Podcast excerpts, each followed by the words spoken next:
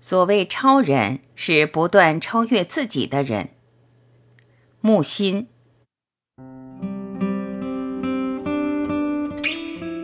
木心，一九二七年二月十四日至二零一一年十二月二十一日，中国当代作家、画家，在台湾和纽约华人圈被视为深解中国传统文化的精英和传奇人物。出版过多部著作。接下来就让我们一起分享木心先生的作品。所谓超人，是不断超越自己的人。关于打右脸给左脸，勿以眼还眼，以牙还牙，爱仇敌，这几段话是无抵抗主义的最高纲领。甘地。托尔斯泰都遵守，都信以为真，身体力行。我从小不以这句是真理，但很欣赏。博大襟怀早已超出宗教，与《道德经》暗合。老子说：“天地不仁，视万物为刍狗，如太阳照好人也照坏人。”这段话好，是心胸宽大，是心理上的战略战术。但这种战略只能用于好人之间。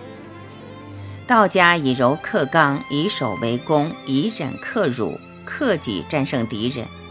佛家称心善，道家称虚纳，以致影响到军事家、政治家的韬略谋划。这段话的精义是什么呢？在于开启人的心怀，开阔到了右脸被打，左脸也凑过去。其实是韬略，是战术。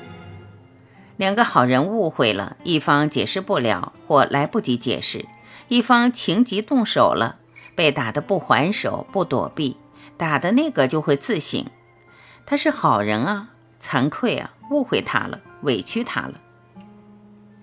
耶稣讲话是话中有话，我不是好人，也不是坏人，所以听来格外有感。一个爱我的人。如果爱的讲话结结巴巴、语无伦次，我就知道他爱我。凡真的先知，总是时而雄辩，时而结巴。凡是他说不上来的时候，我最爱他。假先知都是朗朗上口的，我全不信。我知道他不爱。我不得不提前说出，耶稣是集中的艺术家，艺术家是分散的耶稣。所谓行善勿张扬，是耶稣叫人有高格调，因为高格调的善行，内心才有根源，而且还讲究风度。还债勿烦躁，进食还要洗脸梳头，梳梳好。从生活模仿艺术来说，生活与艺术是一元的，把艺术作为信仰，全奉献。康德从不出家门。科尔凯郭尔只玩过一次柏林。艺术家能以自身的快乐来证明世俗的快乐不是万能的。瓦尔德说：“耶稣是第一个懂得悲哀美的大诗人。最美的东西超越艺术。所谓归真返璞，必是非宗教、非哲学、非艺术。”郭松芬先生说：“我的写作来自彼岸。”彼岸就是超越宗教、哲学、艺术的所在，那所在我不会向大家坦白。尼采说：“十九世纪上帝死了。”我说：“二十世纪人类死了。”我的文学有政治性，是企图换回人类的自爱，推己及人。重要的先还不是人，是己。若人人之爱己，就好办了。西方是个人主义。个人主义是指先从自己做起，不是自私自利。人要从小就不凡，凡把思想抱负寄托在天上、精神上、真理上，必不愿遵守世俗规则、细节、教条、律法，必不在乎世俗生活。为什么先知、宗教家、哲学家要用比喻？从西方史诗到中国诗经，充满比喻。几乎是靠比喻架构完成的。从前的政治家、大臣、纵横家劝君未使其听，用比喻；对下民说知其不懂，也用比喻。说明人类的智力还在低级阶段。真的相爱的人不语，一瞥不许比喻。智者面对相视而笑，也不用比喻，比喻是不得已。最美的是数学和音乐，令人着迷，完全没有比喻。绘画就是比喻，绘画和文学都脱不了比喻。我也是好比喻，但只能在音乐、数学里找安慰。比喻不是好事，是苦中作乐。庄周最会漫无边际做比喻，老牌形象思维大师。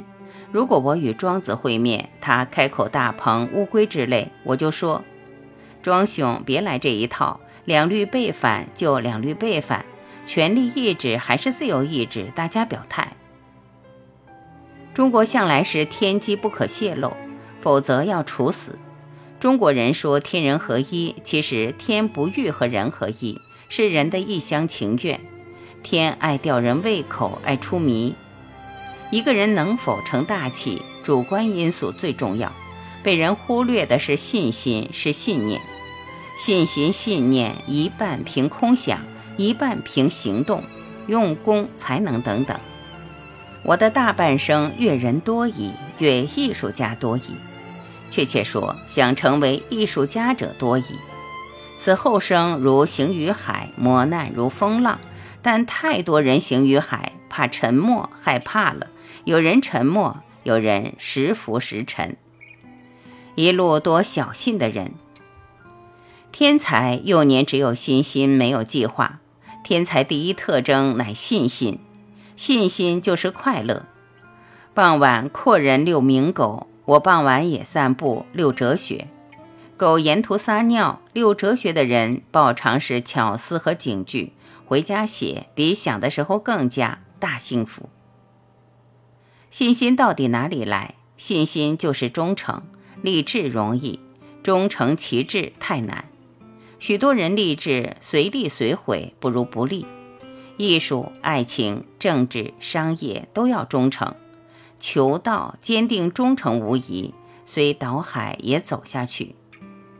信心来自天性的纯真朴厚。反正一个天性虚伪浮薄的人，会忠诚于自己的信心吗？怎样才是纯真朴厚的天性？碰壁了，碰到上帝，天性大半是混杂的，靠抵恶，靠扬善。诸位要是真心在听，就该知道我的解释过程就是我的自我教育过程。一个人衷心赞美别人，幸福最多。他是在调整自己，发现自己。他认识了一位智慧的、高尚的、真诚的人，自然会和原来的亲戚旧时作比。一作比，如梦初醒。这个初醒的过程，不就是自我教育吗？所谓教育，是指自我教育。一切外在的教育，是为自我教育服务的。试想，自我教育失败，外在教育有什么用？凡人没有自我教育，所谓超人，是指超越自己，不断不断超越自己。爱原来是一场自我教育。原来两字，请不要忽略。在座有人在爱，有人在被爱，很幸福，也很麻烦。最后一句话，爱。原来是一场自我教育。论信仰，耶稣是完成的。耶稣对人类的爱是一场单恋。